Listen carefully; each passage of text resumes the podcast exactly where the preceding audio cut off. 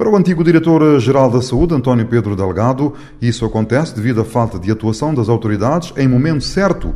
Por isso, defende mudança de estratégia em termos de comunicação creio que o slogan Fica em Casa já está a atingir o seu ponto de exaustão. É preciso juntar alguma coisa do género Fica em Casa, sempre, sempre possível, mas se tiver que sair, use máscara. Para amenizar essa, essa conversa, poder mudar a mensagem que é passada, para que isto possa acontecer. E o diferente, para mim, passa em termos de medidas de medidas epidemiológicas, mas em medidas de combate social e em medidas de combate das autoridades. Em termos de comparação da evolução da doença nas ilhas da Boa Vista e Santiago, com incidência na praia, o maior centro urbano e populoso do país, Jorge Barreto explica que, na primeira, a infecção incidiu-se praticamente num espaço fechado e facilmente controlável, já que foi nos hotéis, enquanto no segundo, a propagação espalhou-se a nível dos bairros com grande número de populações.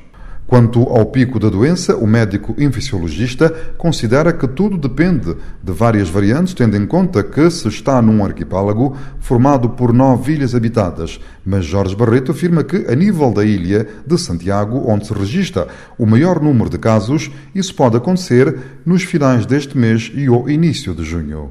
Nós estamos a ver agora que há uma situação particular na praia, porque pelo facto de sermos ilhas, talvez tenha beneficiado uh, algumas ilhas que até agora não se verificou a ocorrência de casos e neste momento a situação mais crítica é aqui na Ilha de Santo e que nós pensamos que estamos neste momento numa curva ascendente eh, e que talvez meados, até meados deste mês teremos atingido se calhar o pico, mas ainda é um bocado cedo para, para dizer.